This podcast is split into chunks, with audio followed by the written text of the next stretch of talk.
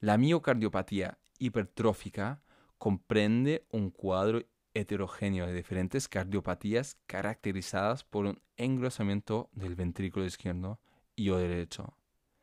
Además de las miocarditis, es una de las causas de muerte relacionadas con el corazón más común en los jóvenes.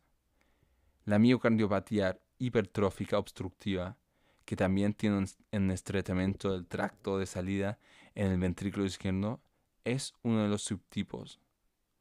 Clínicamente, la enfermedad a menudo permanece asintomática, pero también puede manifestarse a través de insuficiencia cardíaca o muerte cardíaca súbita.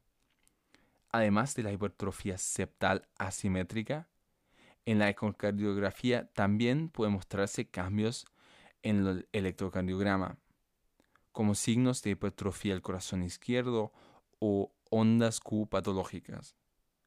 El tratamiento consiste en la administración de beta bloqueantes o bloqueadores de los canales del calcio. Sin embargo, los hallazgos avanzados deben tratarse quirúrgicamente o de forma intervencionista, por ejemplo mediante una ablación del tabique con catéter.